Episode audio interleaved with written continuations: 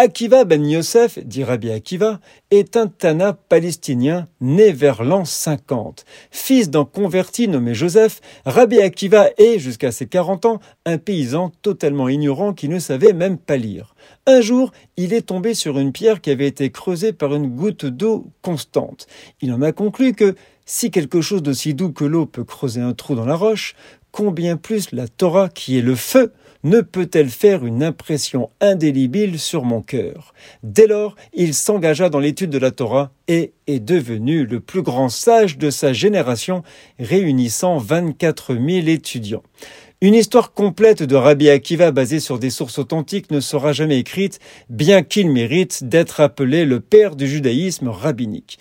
La légende, qui se plaît à embellir la mémoire des personnages marquants, ne l'a pas négligé, mais malgré la richesse des sources rabbiniques, seul un portrait incomplet peut être dressé de l'homme qui a tracé la voie du judaïsme pendant près de 2000 ans. En ce jour de l'année 134, il a été fait prisonnier par les Romains et sera exécuté cinq jours plus tard à Césarée, en Israël. Les autorités romaines l'ont arrêté pour avoir enseigné illégalement la Torah. Pendant qu'il était torturé, Rabbi Akiva s'est réjoui d'accomplir le commandement d'aimer Dieu de tout son cœur. Nous sommes le 1er septembre.